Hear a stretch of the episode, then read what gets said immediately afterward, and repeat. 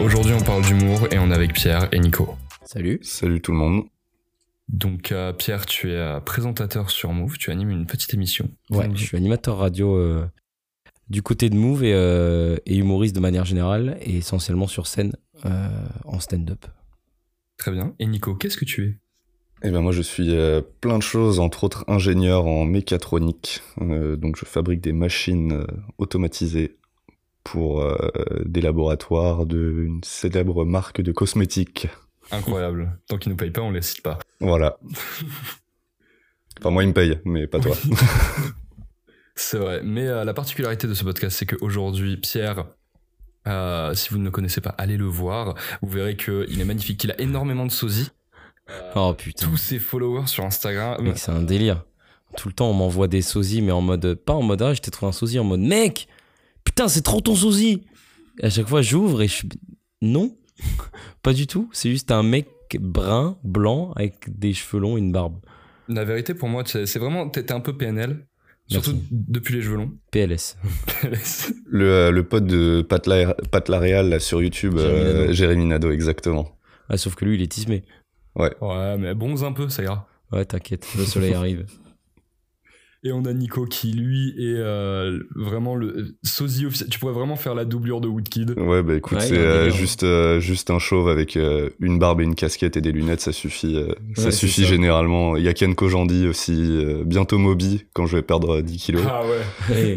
Quand je vais me raser, je vais perdre 10 kilos, ce sera Moby. Euh, je viens de me rendre compte que Moby ne parlera certainement à pas grand monde. Bah ça, Moby, c'est Oh. connu. Ouais, ouais, ça dépend quel âge t'as. faut avoir la rêve visuelle, quoi. Ouais. Ouais. Et bah aujourd'hui on parle d'humour euh, et on va on va aborder plusieurs sujets. Euh, on va aborder un peu euh, ce qui s'est passé dans le Covid vu que euh, Pierre toi tu fais partie euh, des, des des gens qui font du stand-up. Euh, Mm. Tu vas nous expliquer comment on perce sur Paris. hein. Tu vas te donner la recette secrète Bah, faudrait déjà que je l'ai, hein. et tu vas nous expliquer aussi euh, comment euh, comment on fait enfin comment ça s'est passé pour vous. Comment est-ce que vous avez ressenti le Covid et parlons des artistes, de la beauté des choses. Là, maintenant, là. Allez vas-y Vas-y. c'est parti. Bah, ce- le Covid, bah, de toute façon, c'est pas compliqué. Hein. Euh, À partir du moment où, euh, où les restrictions faisaient qu'il pouvait plus y avoir de scène, bah, tu es à l'arrêt, en fait, donc tu es en off. Après, euh, je pense qu'on a tous géré ça de manière plus ou moins différente selon, selon ton profil, selon ton âge, selon ta vie. Parce que moi, typiquement, j'avais un taf à côté. Je suis animateur radio. Il y en a qui avaient un taf, mais qui n'a rien à voir, qui est vraiment un taf alimentaire. Il y en a qui font rien à côté, qui vivent du stand-up. Donc déjà, ça, crée des profils différents. Et puis tout le monde n'a pas la même mentalité euh, de travail sans vouloir dénigrer euh, ceux qui n'ont pas forcément bossé, parce que chacun est différent. Mais euh, c'est-à-dire que moi, par exemple, j'ai beaucoup bossé ça. Et il y en a, je sais qu'ils ont coupé à mort. Et, et c'est vrai que là, là c'est la reprise, on voit un petit peu les différences. Il y il y en a qui ont un peu plus de mal à reprendre, qui, qui redémarrent un peu. Moi, j'ai l'impression de jamais tellement m'être arrêté, tu vois. D'accord. Mais en plus de ça, il y a, ce que j'avais vu euh, récemment, c'est qu'il y avait les Comedy Move. Ouais. Et donc, du coup, t'animes toujours. euh, C'est ça. En fait, on avait, on avait bloqué. Comedy Move, c'est un concours stand-up qui est, en- qui est organisé par la radio Move. Donc, en fait, le but, c'est de faire découvrir les jeunes talents. Et, euh, et du coup, le concours a été mis en pause bah, quand ils ont mis le premier couvre-feu. Je crois que c'était vers octobre. mhm. Et euh, du coup, on avait bloqué des dates quand même pour toute la saison. Donc, euh, bah, la date en juin, on l'a faite en mode gala, qu'on a juste invité des, des guests et pour se faire kiffer. Et ah, ça faisait bizarre. Je jouais quand t'arrives sur scène et qu'il y a 400 personnes, tu te dis putain, il y a deux semaines, on pouvait pas faire de scène, on pouvait pas se voir et tout. Et là, putain, il y a 400 personnes dans une salle. C'est un délire. plaisir. Ah, tu prends un petit, ton petit shot d'adrénaline et de, de kiff, tu vois. Tu passes les, les potards de 0 à 1000 euh, Ah ouais, là, en une soirée. T'arrives, t'as la grosse musique, tu sais, quand ouais, et t'es là, tu fais Ah ouais. Ah, là, vrai. je kiffe mon. Puis tu sais, à la fin de la soirée, tu te dis Putain, c'est déjà fini, ah merde. ah, j'ai kiffé.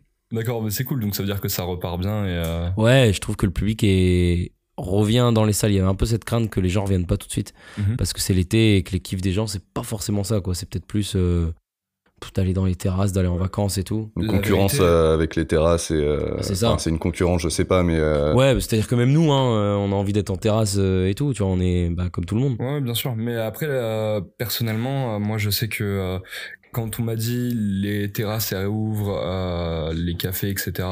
Les, enfin, on- vous pouvez sortir faire des trucs. Il y avait aussi les cinémas. Et Ouais. euh, moi, adorant le cinéma, je voulais aller au ciné, sachant que le dernier film que j'ai vu Ouais. c'était Tenet et j'avais vraiment le Ah seum. ouais. J'ai payé pour ça, tu vois. Donc euh, je voulais vraiment aller Ah, on va pas relancer le débat, Light, on va pas relancer le débat, les il Il gars. manque un vrai chef-d'œuvre et ça tombe bien parce qu'il y a Camelot qui sort bientôt. Ah, mais Ouais. j'ai hâte, j'ai hâte. Alexandre Ah. Il y, a- il y a eu Mandibule aussi qui est sorti, qui était euh, Ah, je connais pas. Mandibule de Quentin Dupieux, euh, celui qui avait fait Rubber, Ouais, ouais. Le Dain et tout ça. Mhm. Donc là, c'est avec euh, il y a les deux types du Palmacho qui jouent euh. Ah oui, si, les, euh, oui. les, les- les protagonistes. Il y a. Adèle. Exarchopoulos et il y a Roméo Elvis aussi qui joue un second rôle. D'accord. Mais euh, bah, justement, euh, vu qu'on parle, euh, on parle un petit peu de cinéma, on a dérivé, mais euh, dans le cinéma, il y a de l'humour et on, a- on vient de parler de deux comédies. Ouais. Euh, Quentin Dupieux, Alexandre Astier, rien à voir en termes de, Ah, c'est sûr. d'humour. C'est pas le même univers. Il y en a Ben, un qui est prodé, hein, ouais. on dira pas lequel. ouais. mais, euh, mais de manière générale, Alexandre Astier, je trouve que ce qu'il fait, c'est hyper efficace. Je, je, j'adore ce mec. Euh, j'adore. Enfin, c'est, c'est, je, je dis des banalités, hein, bien évidemment. Ouais. Ce gars est excellent. En plus, il touche absolument à tout. Euh, Ouais. Il est réfléchi dans ses blagues. Et euh, ça, c'est quelque chose que je trouve particulièrement intéressant. Il y avait également Thomas Wiesel, qui est très réfléchi dans ses blagues, qui est très engagé aussi dans ses blagues. Et je trouve que, enfin, sur moi, ça fonctionne énormément. Et je sais pas si pour vous, c'est la même chose. Thomas Wiesel, en fait, c'est un gars qui est pas. Qui, qui, qui gagnerait à être plus connu et les gens le connaissent pas trop. Mais alors, pour ceux qui connaissent pas, c'est un humoriste suisse euh, que peut-être vous avez vu si vous regardez les vidéos du Montreux et tout. Et qui fait de l'humour euh, très intelligent, en fait. Et c'est Oui. super drôle. Bah moi je l'avais découvert avec euh, une vidéo où il faisait le gala, une sorte de, de grosse conférence pour les PME Ouais, et ils avaient invité sur Ouais, cette conférence le beaucoup, patron de euh, Nestlé ouais et c'est ça. il l'a détruit. C'est un gars qui joue beaucoup en Suisse sur des séminaires, des machins et tout. Et ouais, la vidéo de Nestlé, il le déglingue. Ah, Mais c'est euh, ouais, c'est ce que je voulais dire, c'est qu'il est très chaud dans le roast aussi. Où il avait fait un Ouais. roast euh, avec euh, Kian Kojandi aussi euh, sur euh, sur le Montreux. Et Ah, euh, sur le non Montreux. sur euh, sur le Montreux, ils avaient fait un roast euh, un roast en scène. Et euh, bah déjà quand tu vois la- les euh, ces enfin ces, ces spectacles qui ont enfin ces scènes qui ont un peu percé aussi, c'est euh, beaucoup d'humour où il va se roaster lui-même. Mm. Euh, où euh, bon je vais pas refaire euh, toutes ces euh, toutes ces tout Non, son pattern de blague mais euh, enfin exemple, il parle a parlé de, il a parlé de sa de, Sa de, fertilité. de sa de- sa- de sa non, stérilité. de sa stérilité, ouais, voilà, où là il va, il a fait quelques quelques tournées où il parle pas exclusivement de ça, mais il en parle beaucoup. Et... Ouais, il a un bon, un bon texte. hein. Ouais, ouais, ouais. Ouais, mais euh, donc du coup, qu'est-ce qui marche sur vous? Qu'est-ce qu'au contraire vous aimez pas euh, dans, dans, dans l'humour, dans le stand-up? Moi, j'aime pas l'humour qui s'est pas renouvelé en fait. Par contre, je suis pas un gars qui va te dire j'aime pas l'humour communautaire. Parce que l'humour communautaire, c'est marrant quand c'est bien fait. Ouais. Le problème, c'est que ça me fait moins rire. En fait, ça me fait rire quand c'est neuf. Mhm. En fait, l'humour qui a pas évolué, je veux dire, aujourd'hui, des humoristes, t'en as plein, tu vois. Et par exemple, aujourd'hui, il y a des gars qui font faire, par exemple, de l'humour communautaire. Je dis ça parce que c'est le premier exemple qui me vient. Et c'est pas que c'est pas drôle, mais ça me fait pas rire parce que pff, toujours les mêmes thématiques, tu vois. Alors que tu peux faire du communautaire en étant neuf, tu vois. Bah, j'avais vu, euh, c'est un humoriste qui s'appelle euh, Wallace. Wallace euh, qui faisait euh, qui en gros lui avait fait euh, de l'humour mais en Afrique et il avait fait la tournée Mm. de plein de pays en Afrique et euh, et en gros il a imité euh, les accents euh, africains en fonction des pays Ouais. et je, je trouve que c'est hilarant alors ça passerait absolument pas euh, si le mec s'appelait Jean-Michel et qu'il Oui, bien avait sûr. vécu euh, toute sa vie euh, Et puis après, il le fait en Afrique aussi. c'est ça il le fait en Parce que Afrique nous, on va pas se mentir, en France, on les connaît pas bien les, les, les accents des pays africains. exactement mais euh, je trouve que ça On connaît marche pas bien, super bien. même les pays africains en déjà, France, donc euh, ouais. Mais euh, je trouve que ça marche super bien et euh, c'est c'est vachement cool. Bah, C'était en, en recherchant euh, d'autres humoristes euh, Ouais. quand, euh, pour- quand j'organisais l'Imaginarium que Mhm. euh, je suis tombé sur T'es tombé Wallace. sur lui, ouais. Je tombe aussi sur euh, une humoriste qui était euh, malvoyante et albinos, Ouais, je la connais, c'est une, c'est une copine, Lilia. euh, certainement. Qui est, qui, est, qui est une crème en plus, cette fille. Une boule d'énergie, bah ouais, elle est, euh, en fait, elle est albinos, elle est malvoyante, et elle s'en bat les couilles. C'est trop marrant. Enfin, oui, enfin. Non, mais tu sais, en fait, elle est là en mode, eh, euh, oui, ok, je suis albinos malvoyante, mais eh, avouez, c'est trop marrant. c'est un peu son délire là. Et elle rentre sur scène, elle, elle m'avait expliqué, hein, on a joué ensemble à Lille. Elle me dit, mais en fait, moi, quand je rentre sur scène, je vois pas à un mètre. ah oui, donc elle voit personne. Ça enlève la pression. ouais, ça enlève non, la pression ouais, après quand fait- tu as ta salle. Et un jour, je la regarde, elle, c'était technique pour rentrer sur scène, et je la vois, et la meuf marche naturellement, on crame même pas. Et après la scène, je lui demande, je pardon, mais comment t'as fait pour rentrer sur scène? Elle me dit, je sais pas, j'écoute. Elle- elle- aux gens qui faisaient, ouais, elle s'est guidée, elle s'est pas mangé une table, un truc. Et elle est trop marrante, elle démarre son sketch, ouais, en pointant sa main, elle fait, vous voyez ma main? Bah, moi, je la vois pas. Et très très drôle, force à elle. Ouais, bah c'est. Du coup, je trouve qu'il y a une euh, nouvelle euh, catégorie, euh, enfin plein d'humoristes émergents qui, qui arrivent, qui sont très bons et Ouais. qui sont très différents justement de ce qui se faisait avant. En fait, on, on est en train de, de vivre ce que les États-Unis ont pu vivre il y a, il y a peut-être, je sais pas, 15-20 ans, où on est en train de. Le, stand-up est en train de devenir un art. L'humour est en train de devenir un art. Et on est en train de s'habituer à ça. Et ça veut dire que c'est pas, c'est pas comme avant où tu regardais de l'humour. Je veux dire, tu prends l'époque, même si tu veux remonter l'époque de Coluche, il y a un style d'humour. Déjà, lui à l'époque, ce qui choquait, c'était qu'il il faisait une rupture avec le seul style d'humour qui existait. Tu vois, le mec qui arrivait avec son costume, euh, parlait au micro. Tu vois. Ouais.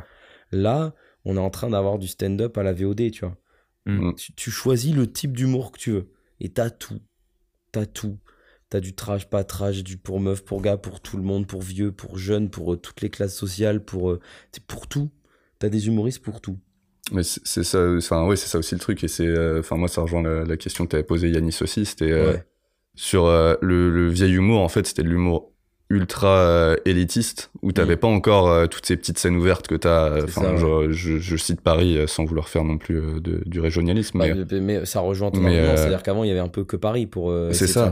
C'est ça, ouais. Et, là- et là n'importe maintenant, tu peux, euh, enfin même, euh, tu, la plupart, enfin plein de jeunes maintenant qui ont commencé sur Internet. euh, Ouais, on parlait sûr. de Panayotis tout à l'heure. Euh, lui, il a commencé sur euh, sur des tournages. euh, Enfin, il était à Golden, il a fait euh, studio et tout sur- ça. Il était euh, au petit journal, ouais. Ouais, au petit journal. Et euh, oui, c'est vrai qu'il a commencé hyper jeune euh, là-dedans. Et, euh, et bah ouais, moi justement, je, enfin le, le style d'humour où pareil, c'est ce qui va plus me toucher. Alors quand j'étais gamin, euh, j'étais fan de, de Gad Elmaleh et tout ça, mais c'est du truc qui est resté en fait, euh, qui est devenu euh, totalement obsolète maintenant avec l'époque. Mm. Mm. Et euh, maintenant, moi je trouve mon kiff justement aller voir euh, chez les euh, les, les stand-uppers américains. Euh, où j'ai pris, euh, moi je me souviens, mon premier pied que j'ai pris adolescent en stand-up, c'était avec euh, Donald Glover, Mm. euh, qui jouait dans Community, qui est maintenant plus connu en tant que Childish Gambino. En tant que rappeur. ouais. Et, et il avait fait son sketch Weirdo, où il parlait, de, il parlait de lui, il parlait de sa vie, c'était que des, des suites d'anecdotes, mais enfin, déjà il parlait euh, de, de, de la thématique d'être noir aux États-Unis. Mm. Euh, c'était un truc qui était en train de monter en France, mais qui était encore un peu, euh, un peu obscur. Et lui, il, il en parlait avec une légèreté, tout en mettant des choses graves sur la table, mais tout en déconnant autour. Et euh, je vois maintenant aussi, euh, en ce moment, je regarde beaucoup de Bo Burnham aussi, Mhm. qui lui mélange humour et musique. Et euh, son humour, c'est vachement. Euh, là, récemment, il a fait. Pendant tout le confinement, il est resté un an chez lui, dans sa chambre, sans bouger, enfin sans sortir. Ouais. Et il a fait tout un spectacle, monté, monté, euh, mise en scène. Euh, il a fait toutes les lights tout seul chez lui. La composition, euh, l'enregistrement, il a tout fait intégralement chez lui. Et t'as vraiment l'impression de voir un spectacle en scène, mais juste chez quelqu'un. C'est magique. Et, euh, et pourtant, lui, en fait, il, il est super drôle, mais il arrive à faire. à rentrer vachement dans la mélancolie. Et euh, parce que lui, c'est vraiment. euh, il a la, la, la, la, la- la dépression du clown triste. Mm. C'est un, un humoriste de génie. Il a commencé quand il avait 15 ans. Il, il a toujours été encensé, toujours au top de l'affiche. Mais ce mec-là a arrêté pendant 4 ans parce qu'il faisait des dépressions sur euh, ce qui était, enfin sur euh, la pression que ça engendrait, sur euh, l'escalade. Du coup, bah, machin. Mon dernier spectacle, il s'est fait, il s'est fait encenser. Et tout le monde l'a trouvé génial. Bah, faut que je fasse mieux après, quoi. Ouais, bah, j'ai l'impression que ça arrive à beaucoup de gens, euh, justement, euh, le, le clown triste. Mm. Parce que, euh, bah, pour euh, parler de, de ceux qui, pour moi, justement, euh, sont un peu leaders dans euh, cette nouvelle scène en France, qui, qui ont en tout cas donné une grosse impulsion, Ken Kojandi et euh, Navo. Mhm. Navo et Ken Kojandi, genre dans un bon moment. Pour euh, peut-être pour dire euh, ceux qui qui connaissent pas ceux qui ont réalisé, écrit, euh, coécrit et réalisé euh, Bref et ensuite euh, bloqué, Bloqué, avec euh, aussi euh, Orelsan et Aurel Grange. San, Gringe et euh, on fait ensuite Serge Le Mito d'ailleurs? ouais. Où ils ont bien lancé Jonathan. Odo- euh, Jonathan, oui, Jonathan Jonathan Cohen. J'allais placer le nom de Jonathan O'Donnell, qui est un autre humoriste, que je vous invite à aller voir si vous connaissez pas. et euh, Fl- Florent Bernard aussi qui a, qui a coécrit. Euh, ouais. Mais justement. On euh, salue. Euh, Flaubert, si tu nous écoutes, tu es la bienvenue, euh, hésite pas. Adrien. Méniel aussi. De quoi Let's La go. bienvenue.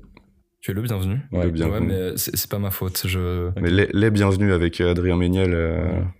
Bah, tout- tout- toutes ces personnes-là qui, euh, globalement, pour moi, hein, donnent une grosse impulsion à, à cette nouvelle scène, qui écrivent énormément euh, pour, euh, diverses émissions ou spectacles ou sketchs, n'importe Mm. quoi. J'ai l'impression aussi qu'ils ont un peu ce délire de, de clown triste parfois. Souvent. Navo, euh, Navo avait expliqué euh, dans, dans un bon moment que avant de, de, de se lancer là-dedans, il était, euh, enfin sa vie était un peu triste et qu'il travaillait, euh, il aimait pas son travail. Lui, il était, ouais, il était, euh, il, il faisait de l'IT avant, non euh, Ouais, Avant d'être, ça. euh, ouais. C'est ça. Et euh, il, faisait- il aimait pas son travail et que de manière générale, ça le, ça, ça le motivait pas et que bon, ça a changé beaucoup de choses. Puis après, il est très réservé aussi euh, dans ce qu'il dit. Donc, Mais c'est c'est un profil que tu retrouves très souvent. Déjà, il y a, déjà, il y a un délire. euh, les humoristes sont très souvent, par exemple, des gens timides, tu vois.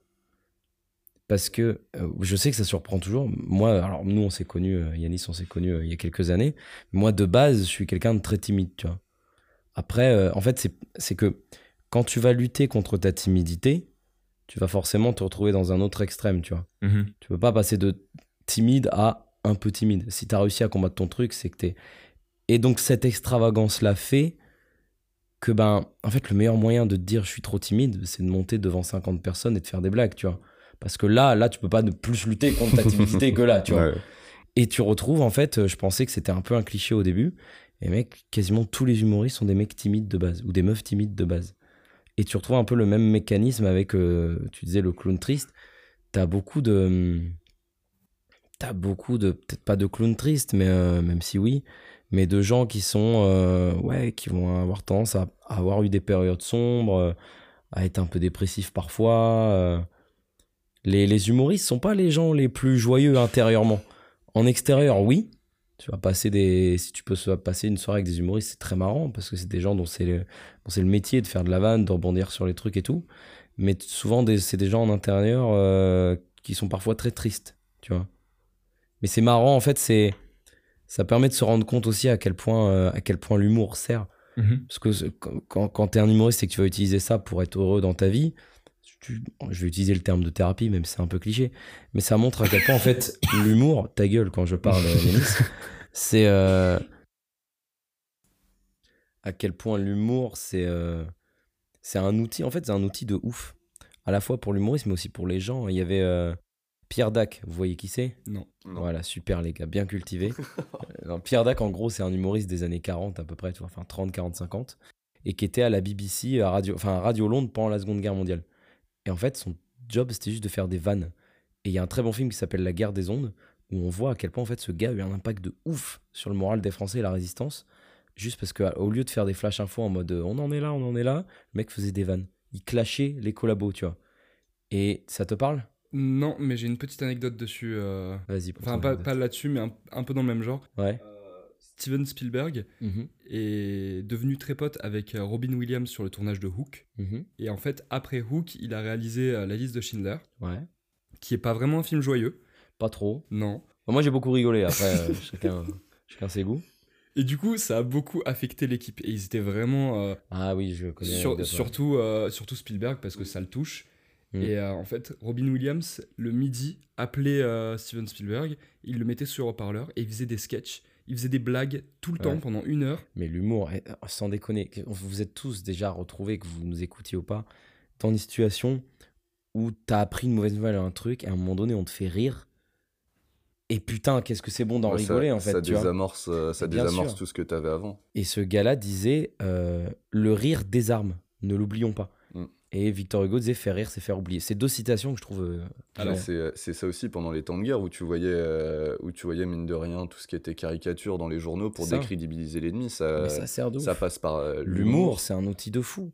Euh, mais même, je veux dire, dans ta vie de tous les jours, euh, quand tu es en train de te clasher avec quelqu'un, euh, finalement, tu es le meilleur quand tu t'en bats les couilles et que juste tu, tu fais des vannes et que les autres rigolent. Et ben c'est là que tu gagnes, en fait. J'ai euh, une pote qui a qui un jour a dû aller à l'hôpital pour Mhm. euh, voir un membre de sa famille qui allait vraiment pas bien. son nom tout de suite Non. qui allait vraiment pas bien. Et euh, donc, elle repart euh, dans sa voiture. Et donc, sa mère conduit. Et elle est à l'arrière avec son frère. Et il y a vraiment une ambiance de mort.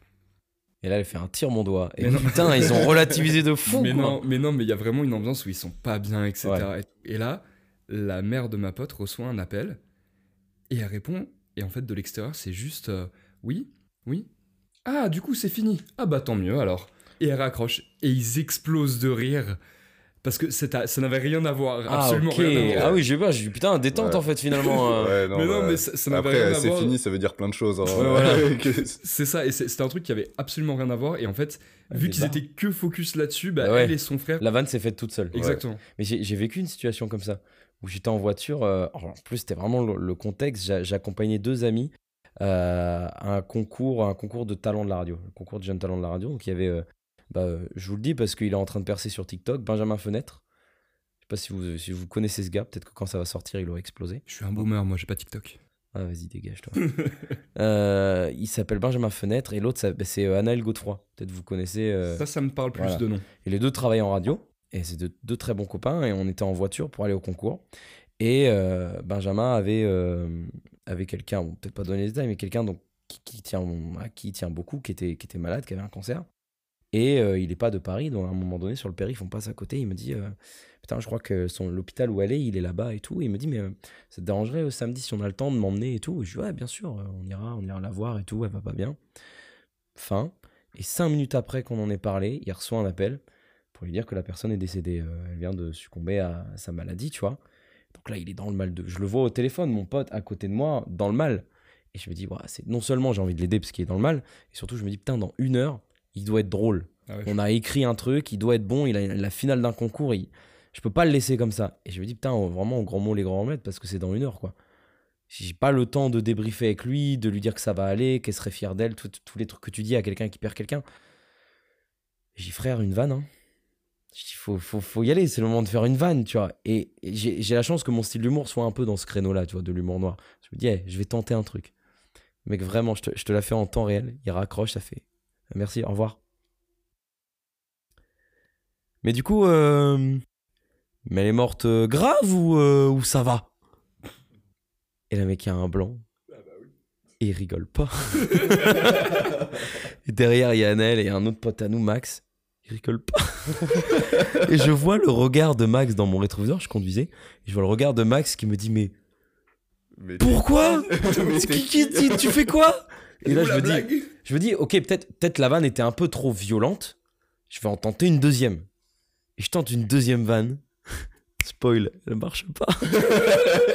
non mais déjà ce concept de ok ma première blague a pas marché, je vais en faire une deuxième. ouais, mais parce que là, en fait, j'avais encore plus mis la merde, je devais encore plus me Ouais, rattraper. Là, là, tu creuses la limite, encore la plus. première fois, j'aurais été là, j'aurais juste dit, ah, t'inquiète, ça va aller et tout, j'avais rien à me reprocher. Là, je l'ai encore plus mis dans la merde. J'ai fait, ok, je tente une vanne, elle marche pas. Je tente une troisième vanne. Et là, la vanne, elle passe. Et là, il évacue. Il rigole et on en rigole et tout. Ah, je je te rassure, il s'est vengé bah, quelques mois plus tard. Euh, je me suis fait quitter après plusieurs années de relation. Et, euh, et en fait, quelques mois avant, histoire perso, on a, on a fait une pause pour essayer de sauver notre histoire et tout. Et le mec, je dis, j'envoie un message à elle, une pote. Je mets, ouais, euh, bon, ben, je veux juste dire que voilà, euh, quelques jours après qu'on ait fêté nos 4 ans, ben, ben, c'est terminé. Je suis un peu au fond du trou là, je sais pas quoi en penser, machin, je mets un petit pavé. Il me répond, ouais, enfin, 4 ans, 4 ans, si t'enlèves votre pause, ça fait pas vraiment 4 ans, arrête un peu. hein. oh le bâtard. Mais tu vois, ça fait, ça- à ce moment-là, il m'a fait rire. Ouais. Ouais, J'ai- ouais. J'étais dans le mal, ça venait de se faire. C'était genre une heure après. Il m'a fait, il m'a fait rigoler. Mais ça, ce- genre de euh, sauvetage par l'humour, c'est compliqué aussi, parce que là, tu dois vraiment cibler une personne, cibler, Ouais. euh, cibler Ah bah là, une personne en deuil, euh, que ce soit du- du- d'une personne de sa famille qui vient de mourir ou du, du deuil d'une relation. Et là, tu dois vraiment cibler la personne, et il faut même que la personne soit réceptive à la Ouais. personne d'en face. tu Ne vois. faites pas ça chez vous. hein. Ouais, voilà, le Vraiment, fais ça, pas à n'importe qui et surtout. Si c'est un pote de pote, genre par exemple, nous deux, on se connaît pas bien, si tu m'annonces une mauvaise nouvelle, Totalement, ou oui, Y là, ça va raison, pas je vais passer. pas tenter de choses parce que c'est ça va être beaucoup plus C'est-à-dire qu'il compliqué, faut, faut vraiment être sûr de ton coup quand tu le fais, quoi. Ça. Et pas tenter trois blagues d'affilée même, même le, en bagnole. pas de quoi tu parles. Le, même le fait que ce soit un pote, là, c'est vraiment un pote où on est super pote et surtout, on se connaît artistiquement, tu vois. On se Mhm. connaît d'un point de vue humour. Je pense que ça aurait été juste un pote. Ce serait toi, Yanis, je l'aurais pas tenté, tu vois. Hmm. Parce que oui, on est potes, mais technique quand même. hein. Ouais, ouais. Là, je le connais, je, je sais ce qu'il aime comme humour. euh, Ouais, bon, bah, vous ça a êtes- cartonné, quoi, Vous donc, êtes, euh, euh, Ça a cartonné. il, a, il a fallu. C'est la voiture qui galère à démarrer, Ah tu sais. tu- un à, diesel. à là, ce moment-là, frère, j'étais là, les mains, les mains sur le volant et j'ai. On va faire un petit carambolage. hein, ça va ça, un, un virage trop serré, t'as les mains qui Ouais. glissent là sur le volant. j'ai- Oh, ça pique. J'ai bidé. Ouais. Belle bide, d'ailleurs. Oh, la transition. Ah, eh, incroyable, on est professionnel ou pas du tout? C'est beau. Non, on n'est pas du tout professionnel, c'est pas vrai. Mais les gens ne le savent pas, ça, Yanis. C'est vrai, c'est vrai. Mais oui, oui, on essaie d'être. Entretient l'illusion. on- Oui, oui, complètement. Non, déjà la ma- magnifique carte son euh, Ah, ah, offerte par euh, le partenaire. absolument. euh, Dans un studio. voilà, euh, Dans notre grand studio de 800 mètres carrés. Exactement. Tout Avec isolé. euh. 17 assistants. 800, Ouais. 800 mètres carrés dans le 12e Pas compliqué, je arrondissement peux, je, peux- je peux pas sortir les bras sans foutre une baffe à un stagiaire. Ah bah C'est c'est agaçant. beaucoup de travail et d'argent investi. On a beaucoup trop de café pour la table et pour Ah ouais. euh, trois Ouais. aussi. Et donc du coup, les bides, comment est-ce que ça se passe? Comment est-ce que vous gérez ça? Comment, Comment est-ce ça que se vous passe? appréhendez Bah, c'est ça? simple, tu fais une vanne, ça rigole pas et tu remets toute ton existence en question. il, m'est arrivé dans une même soirée de cartonner et de bider. Ah ouais? Ouais, parce que bah, des fois, bah, par exemple, tout à l'heure, je, je t'ai dit, je fais deux plateaux, euh, à 18h, un à 21h. Et bah, parfois, euh, en fait, le bid, ça veut pas dire que t'es nul. Tu vois, euh, c'est un peu la mentalité qu'on n'a pas encore en France, mais qu'on est en train de comprendre. C'est pas parce qu'un mec, là, il vient, il fait des blagues devant toi, il se rate, qu'il est pas drôle. Nous, on est tout de suite dans le jugement de dire, ok, j'officialise que ce type, il est pas drôle. Et bah, des fois, euh, tu testes un texte ou, ou t'as pas la bonne énergie. Il y a des plateaux qui sont compliqués, il y a des publics qui sont compliqués. Et des fois, bah, euh, ça passe pas, tu sais pas pourquoi. Des fois, tu fais le même texte à une heure d'intervalle, et une fois, il marche, une fois, il marche pas. Ça me fait marrer. Je, je pense à ça. euh, J'écoutais, euh, j'ai réécouté certains épisodes du Floodcast. J'ai Mm. pas envie de refaire euh, l'émission parce que cette émission ne nous appartient pas. Mais euh, c'était Baptiste Le Caplin qui parlait d'une de ces scènes où il avait fait un rodage. du coup, dans, un, dans une scène ouverte où il y avait que ses potes à lui qui étaient eux-mêmes humoristes et stand-uppers, il avait cartonné et le lendemain, il faisait ça dans un festival Ouais. face à du public. Et là, euh, c'était bruit de tout, euh, bruit de tout pendant, tu vois, ça, pendant ça- tout le ça- spectacle. ça me, ça me surprend même pas parce que ça arrive, quoi. Et des fois où t'arrives confiant et tu fais, bah, pourquoi? Et tu comprends pas. Et alors parfois, tu regardes après, tu regardes ce que tu es en train de faire, t'écoutes tu- et tu dis, ah, je comprends. J'ai pas pris de la bonne manière le public, mais euh, ouais, des fois tu bides. Après, c'est intéressant le bide, c'est ce qu'on ce qu'on disait avant d'enregistrer le truc. Euh, c'est quand tu bides en tant qu'humoriste que tu apprends le plus. D'accord. Parce que, en fait, c'est- bah, si je prends un exemple très simple, c'est si, si, si tu montres ton dessin à tes parents, qu'à chaque fois ils disent que c'est très bien, intrinsèquement tu progresses pas puisqu'on te dit ça, ce que tu fais là c'est bien. Donc tu reproduis après. Alors que si tu vas montrer ton dessin et qu'on dit wow, c'est éclaté, là tu as une réflexion parce que tu te dis ah merde, pourquoi c'est éclaté? Et du coup tu changes des trucs Mhm. et donc tu deviens meilleur. Ouais, c'est un, ouais, un apprentissage par l'échec. Et, euh, et là, Voilà, c'est- comme- dans tous les métiers du monde. C'est ça, ouais. Et, mais sauf que là, tu es, face à du public et face, à, face à Face tes à propres gens. juges euh, directement. Quoi. Des Et gens qui te jugent. Ouais. Et, quand ils te jugent, ça fait mal. ça, fait- ça- ça doit faire mal. ouais. Bah, il paraît que euh, c'est le meilleur endroit pour. euh, Enfin, le, le gros challenge pour les, les, les humoristes, c'est les chichas. Parce que euh, les gens n'en ont rien à faire de ton existence. Bah alors, c'est un autre délire. La, la chicha, c'est un autre délire. Pourquoi ça se fait encore si c'est éclaté? C'est parce que ça paye bien.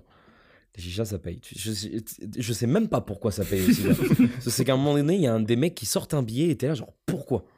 Je comprends pas. Moi, les propriétaires de chicha, je comprends pas qu'ils mettent des billets sur du stand-up. Parce que c'est le pire bourbier du monde. T'es- déjà, tu joues. C'est pas que tu joues devant des bruits de tout. Tu joues devant des. C'est insupportable, frérot. C'est et c'est l'endroit où tu te fais le moins. Si, un, si vous, dans votre vie, vous vous dites putain, je suis de merde, les gens me marchent dessus, ils me respectent pas, va jouer en chicha. Là, tu vas comprendre ce que c'est que de pas se faire respecter, mon frère. Tu montes devant des gens. J'ai vu des, oh, j'ai vu des scènes incroyables. Et j'ai pas beaucoup joué en chicha, hein. mais j'ai vu des trucs. Un jour, je, je jouais avec un pote, Boris, Boris Chelin, petit, coucou. Il est vraiment, il est en train de jouer. Il y a un mec qui se lève. La salle est toute petite, hein. elle fait genre 15 mètres carrés. Un mec qui se lève devant lui, à votre, à 1m50 de lui, hein, qui décroche son téléphone et qui fait Ouais, allô? Ouais, ouais, je suis à la chicha là. Ouais, ouais, il y a un gars qui fait des blagues, mais euh, vas-y, c'est pas marrant. Et il traverse la salle en parlant et il va dehors. Et Boris était en train de jouer et je te jure que j'ai ri. Tellement j'étais choqué de ce que les nerfs et j'ai rigolé. Ça, aurait possible. pu être un happening, tu vois, genre À mort. organisé par toi pour, euh, pour crasser ton pote. dinguerie en chicha, c'est des gars, tu sais. Eh, le public de chicha, franchement, euh, c'est un peu des. Mais est-ce que t'as déjà vu quelqu'un où ça fonctionne, ça marche super bien en Oui, chicha si, il y a des techniques pour marcher en chicha. En fait, c'est pas compliqué, hein, tu les défonces. T'arrives, tu fais pas du texte. hein. Ne fais jamais un texte en chicha, ça sert à rien.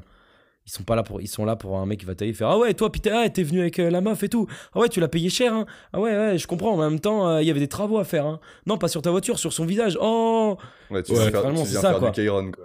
ouais Et encore, du Kairon, mais en salle. Ouais. Ouais, j'ai- vu, il y a des humoristes qui sont spécialisés là-dedans parce que, ben, humoriste, c'est comme tous les métiers. hein. Il y a des mecs qui font juste ça pour payer, prendre leurs 2000, 2500 euros à la fin du mois et vivre comme ça. hein. ouais. Et t'as des mecs qui vivent de chicha.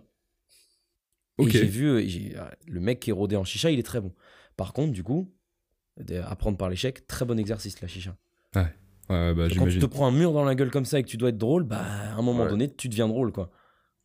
C'est de la survie. des trucs. Ah, c'est de la sur- ah, vraiment, c'est de la survie. que ce que Roman Fressinet avait dit euh, Mm. sur euh, sur encore une fois et on va peut-être arrêter de citer d'autres émissions parce que euh, ça va ça va- Moralité du podcast, allez écouter les autres Ouais, podcasts. c'est ça.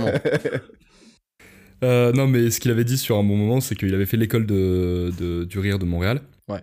et que euh, ils avaient un, un cours de sketch et il devait créer enfin il devait faire écrire des blagues d'une semaine à l'autre et la première blague qu'il a fait euh, son prof l'a regardé et lui a dit euh, tu me fais perdre mon temps ne me fais plus jamais perdre mon temps Ouais. et ça l'a détruit et donc du coup violent, hein. il a il a bossé à balle pour euh, Quand on te dit que, quand on te dit ou qu'on te fait comprendre qu'une blague est pas drôle, je, je mesurais pas avant de- d'être humoriste à quel point c'est violent en fait. Ouais, on remet en cause ton existence. On remet en cause quoi. tout ce que tu es. Là, on remet pas en cause ton travail en mode Ouais. euh, frère, c'est bâclé ton PowerPoint. C'est mode- toi. Tu es drôle ou tu es pas drôle. Et on te dit, Ouais. ah, toi, tu veux être humoriste, mais en fait, t'es pas drôle. C'est Le super Joker. violent comme truc, tu vois. le, le film Le Joker euh, avec Ouais. Joaquin Phoenix euh, Mm. où sa mère le regarde et Ah. fait mais faut être drôle pour, euh, pour faire du, stand-up Ok. super moment bravo Bah écoute, hein, voilà, hein, je, bah, je vais reprendre mes études. Hein. T'es où tu fais.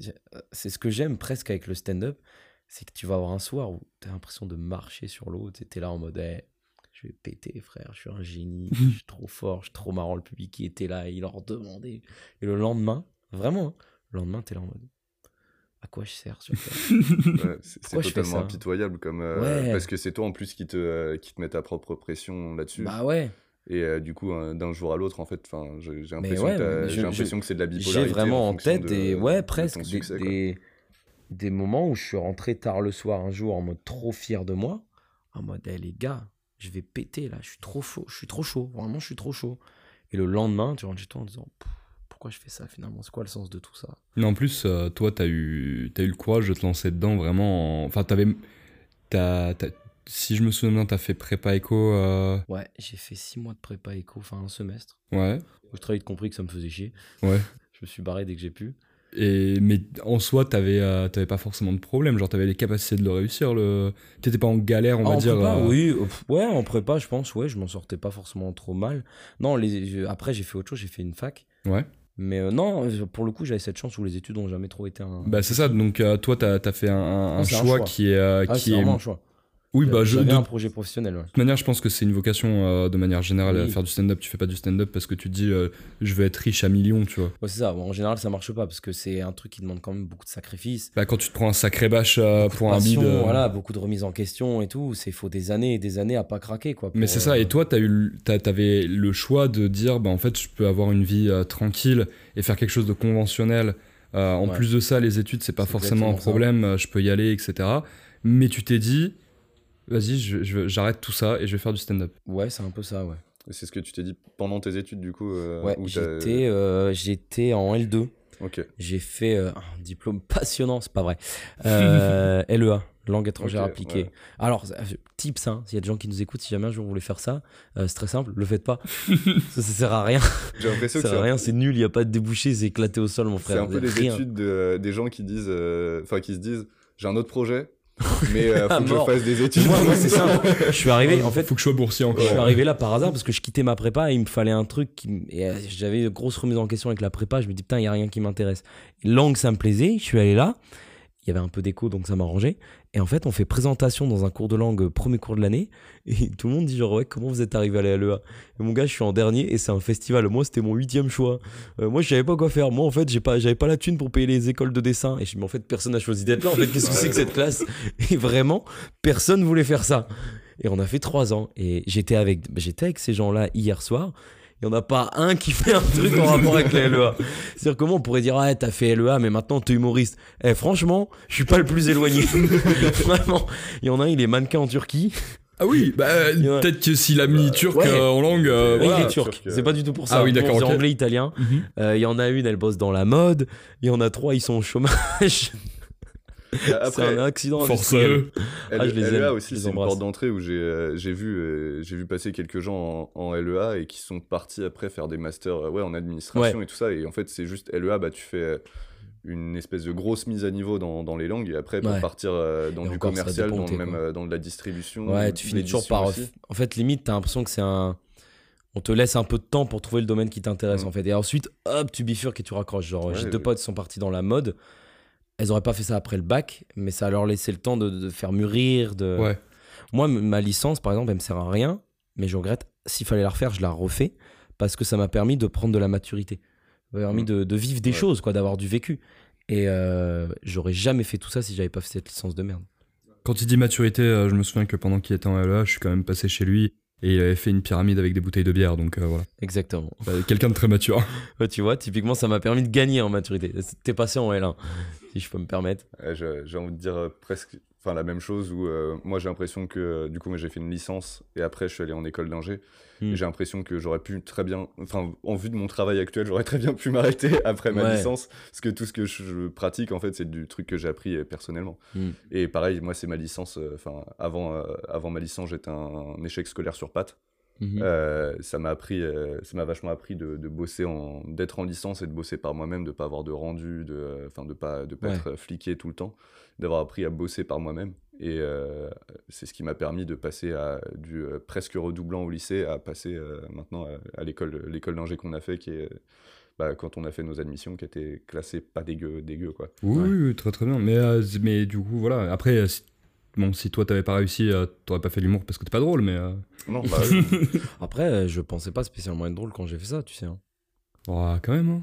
Bah, après. En fait, moi, j'ai eu un déclic, c'est que j'ai fait un concours euh, à la fac de Nanterre, l'artichaut.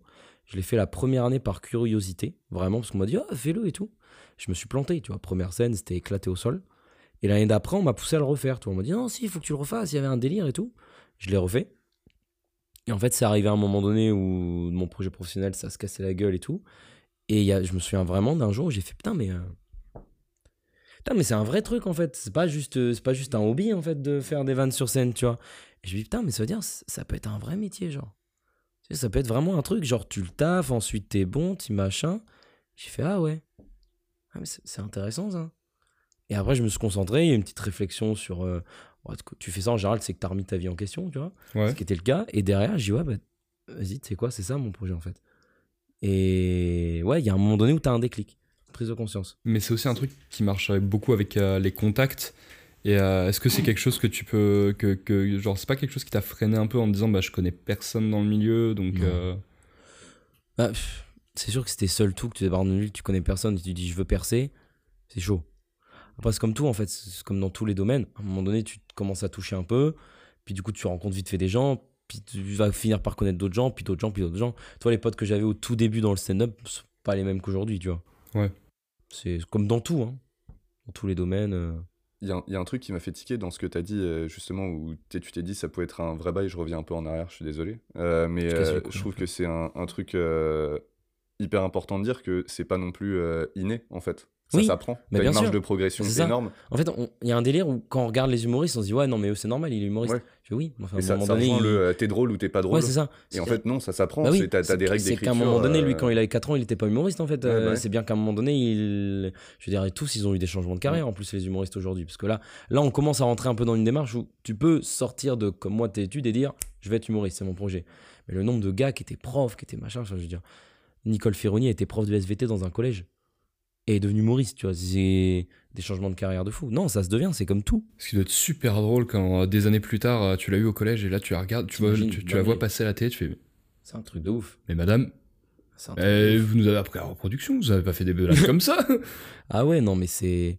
Ouais, c'est comme tout, t'as dit, ça s'apprend en fait. Mm. Non, mais, ouais, mais c'est- mais je pense que c'est important travail. de le dire aussi, quoi, Bah oui. parce que euh, c'est. Oui. tu vois, tout le monde peut être humoriste ou youtubeur euh, ouais. ou ou- je veux dire en fait c'est un art comme un autre en fait donc c'est comme être un musicien Mais je trouve que c'est très bien hein, qu'il y, ait- y ait des gens euh, justement qui ont réussi à montrer que euh, en se bougeant, Mm. en, en étant motivé, t'es capable de faire des Car, à choses. un moment donné que ce soit dans l'artistique ou autre chose si t'es motivé et que tu charbonnes tu peux tout avoir.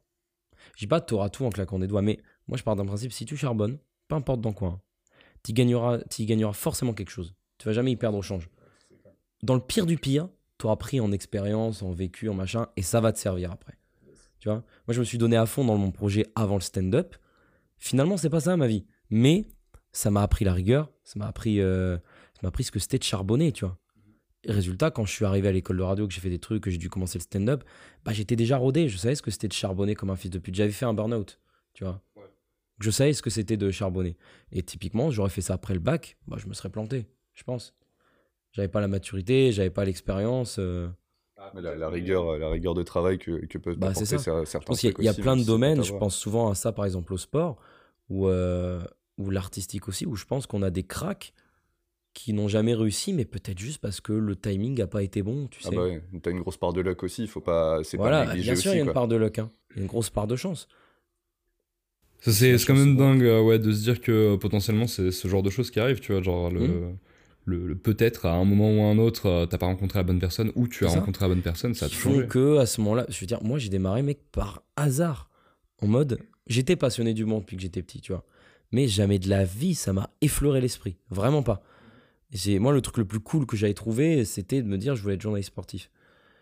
Et là, je vais un jour à la fac et je vois une affiche sur le bâtiment de LEA et je vois la tête t'en parler de Jérémy Nadeau, qui était youtubeur à l'époque, qui faisait des podcasts et tout. Je trouvais, je kiffais ce gars et j'ai putain, débarre, il vient à Nanterre. Ça s'entend que j'ai la voix niquée un peu. Un peu, mais. Ouais. Je, ça s'entend que tu viens de Nanterre. Ouais, voilà. J'ai viens à Nanterre et tout à la fac, euh, trop marrant, il y a un événement. Je vais à l'événement et en fait, c'était le lancement du concours. Et du coup, après, je discute avec des gars encore par pur hasard, parce que j'étais venu seul tout. Et on me dit, euh, ouais, il y a un concours et tout. Je fais, ah putain, débat, trop marrant. Donc moi, j'ai expliqué que je faisais un peu des vidéos avec des potes. Et ils me disent, ouais, mais inscris-toi. Moi, je suis en mode, ah, par contre, les gars, moi, j'ai jamais fait du monde de ma vie, hein, je sais pas faire des blagues. Mais mec, c'est un peu le concept du concours. Ils m'ont dit, ah, vas-y, inscris-toi. Je dis, bah, ok. Et j'ai fait le concours. Et après, il y a eu un hasard qui fait que j'ai fait mon burn-out au moment donné où je refaisais le concours et que ça se passait bien. Tac, des clics et machin, mais ça, une chance sur mille, tu vois. Dis combien de personnes à qui c'est arrivé et sauf qu'ils sont pas tombés sur la chance ouais, sur mais En même temps, tu vois, genre quand j'ai vu que tu commençais à faire du stand-up, ça m'a pas étonné tant que ça. Ah ouais? Ouais. Parce que t'es quelqu'un qui euh, aime bien. Alors peut-être que euh, du coup tu, tu combattais déjà euh, ta timidité comme tu le disais avant quand on s'est rencontrés. Mais je trouve que t'es quelqu'un qui anime bien. T'es quelqu'un qui qui a toujours du répondant ou un truc à sortir. Genre t'as t'as toujours le, le, le, mot pour rire ou t'essaies de faire une blague ou même quand tu bides bah genre tu ressors un truc et c'est marrant derrière, tu vois, genre... Euh, ah, en fait, je dirais au-delà de dire t'as du répondant parce que ça donne un peu l'impression que genre j'ai un don que d'autres ne vont pas avoir. Alors, ce qui, je pense, n'est pas le cas, c'est que j'ai envie de le faire. Ouais. en vrai, il y a plein de gens, des fois on a des vannes, on les sort pas, tu vois. Mhm. Je pense que c'est juste ça, c'est que moi, en fait, je la sors la vanne. C'est à part si je sens que je vais dire une dinguerie, mais euh, ce qui peut arriver. Mais, euh, mais sinon, par exemple, quand je suis en voiture avec un pote et qu'il vient de perdre. tu peux en lâcher trois, trois à la suite. Ouais, la troisième a marché, hein, le reste, les gars. Il a rigolé. mais, euh, mais ouais, je pense qu'il y a plein de monde finalement qui aurait pu devenir humoriste. Je pense que c'est juste à un moment donné, il faut juste vraiment avoir envie de le faire et se dire non, c'est mon projet. J'ai vu des gars démarrer au concours à Nanterre, parce qu'après on a repris le concours à l'organisation, et j'ai vu plein de gars démarrer. Je te jure qu'ils étaient très forts. Hein. Mais à un moment donné, ils s'y sont jamais mis parce que, bah, écoute, c'est pas ça qu'ils avaient envie de faire. C'est ça, c'est pas parce que tu es balèze dans un domaine que tu dois pousser et euh, si ça te plaît pas, si c'est pas la méthode mm. qui te plaît ou quoi que ce soit, tu peux être fort dans quelque chose sans vouloir le pousser. C'est un, un truc où faut être passionné, vraiment avoir envie de s'investir là-dedans. Et je peux totalement comprendre, tu parles des mecs, franchement, j'ai vu des gars, ils sont trop marrants, des gars et des meufs trop forts, mais c'est pas leur délire. Ouais, ouais, je. c'est comme dire, je vais faire ce métier-là pendant 40 ans de ma vie. Alors oui, si t'es bon dedans et que tu trouves ça sympa, c'est cool, mais 40 ans choisis le bien quand même le métier, tu vois. Là, surtout quand on voit euh, que comment euh, l'humour a pu euh, affecter des gens, comment la notoriété aussi peut affecter des gens. Mais bon, ça sera des, un, sujet pour, pour une autre fois, parce que je pense que j'ai bien envie d'aborder le sujet de la notoriété, de comment les gens gèrent. Comme je suis pas connu, je peux pas t'aider. Hein. Ouais, bah on va, on va tempo, on va tempo un peu. On attend 3-4 ans, tu perces, et ensuite tu reviens faire le podcast. Reviens quand tu seras connu, enculé. Non, mais euh, bon, je vois qu'on arrive euh, gentiment à la fin de l'émission. Ouais. Euh, un, des, bah, justement des avis, euh, des personnes à conseiller. Des personnes? Ah, je vais faire croquer les copains, mais parce que, mais parce que je crois que je suis vraiment entouré de. J'ai vraiment des gens autour de moi qui sont bourrés de talent. Déjà, je pense que la personne la plus talentueuse que je connaisse, de tout le domaine, hein, radio, stand-up et tout, c'est Benjamin Fenêtre. C'est, je dis pas ça parce que c'est un de mes meilleurs amis, mais ce gars-là est bourré de talent. le, népotisme, tranquille. ouais, voilà. non, mais voilà, vous pouvez le suivre sur Insta, sur Facebook et sur TikTok. Il est très marrant. Il est bourré de talent. C'est, Les meilleurs moments, je les passe avec lui parce qu'il est à mourir de rire. Donc suivez-le, il est auteur pour Koé actuellement. Sinon, euh, bon, Annelle Godefroy, je pense pas qu'elle ait besoin de pub, mais euh, en humoriste, il y a un gars qui s'appelle Yazid Assoumani.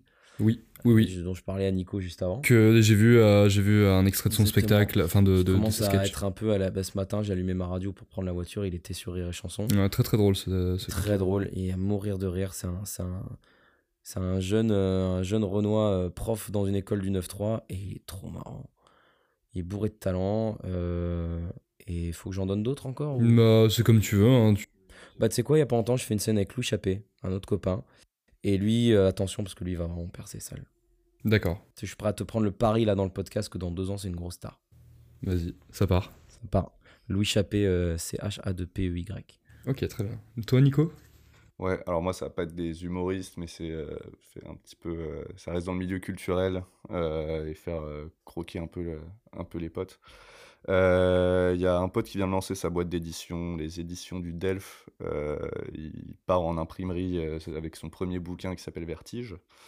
Donc, gros big up à Louis. Il y a une pièce de théâtre qui se joue au 104 de temps en temps, qui est fait par 359 degrés, qui s'appelle La Grande Suite.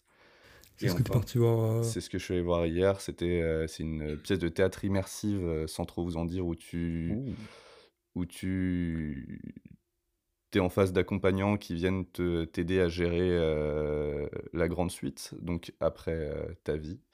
Ok. Ah. Tu es au centre, oh, euh, au centre dans un centre post-funéraire, post-mortem, je sais plus exactement, le CEPM. Grosse ambiance. post-mortem, où tu remplis une fiche avant, avant le, le, théâtre et en fonction de ce que tu as mis, les gens viennent t'interloquer sur sur des petits, euh, des petits indices dans tes, dans tes fiches et c'est très très qualitatif. Stylé. Donc gros big up à Paul. Et sinon, un podcast, euh, ça a aussi peut-être euh, l'aider à relancer cette, son podcast, le podcast du Zin qui s'appelle le Peu Peu Peu Podcast sur YouTube, qui est un podcast sur le bégaiement qui est ultra intéressant parce que je pense que personne ne connaît rien au bégaiement à part les mm. bègues beaucoup de moqueries, qui peut être un sujet d'humour sur le bégaiement. Euh, lui, il aborde ça avec vachement de légèreté et vachement de euh, vachement d'ouverture, euh, enfin d'ouverture sur. il offre de l'ouverture sur sur le mmh. bégaiement et sur cette pathologie. donc c'est super intéressant. Je vous force à lui et, et je vous conseille d'aller voir ça sur YouTube, le PPP podcast. En effet, ça a l'air vachement intéressant pour le coup parce qu'il y a ça, ça, paraît un peu paradoxal d'ailleurs, quelqu'un qui bégaye et qui fait euh, du podcast. Mais... Tu sais que j'ai eu, eu, un prof en école radio qui est un ami aujourd'hui.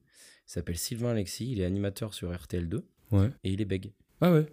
Et euh, bah, d'ailleurs, bah, je l'ai entendu à la radio ce matin en plus. Il, est, euh, il anime le, la matinale le week-end. Mais au micro, il ne bégaye pas.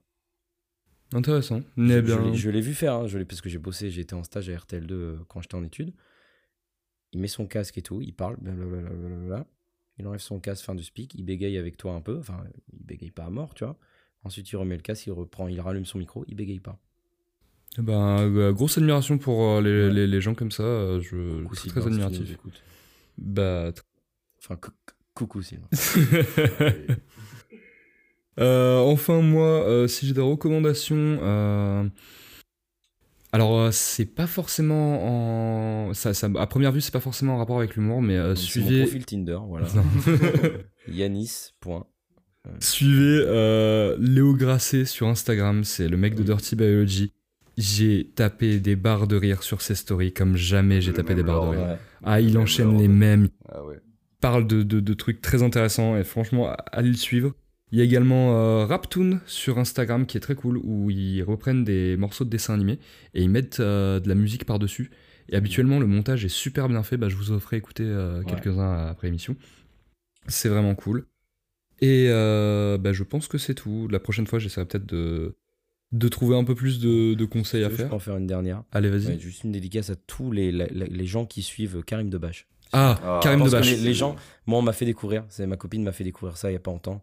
C'est du génie. Les, Ah, gens qui, les gens qui aiment l'humour de Karim Debache sont l'élite. C'est bien simple. Je suis un énorme fan de Karim Debache depuis Crost, euh, Chroma, tout ce qu'il peut faire avec génie. le JDG, c'est génial. Ouais, Euh, Karim Debache, si à un moment ou à un autre tu écoutes cette émission, euh, vi-.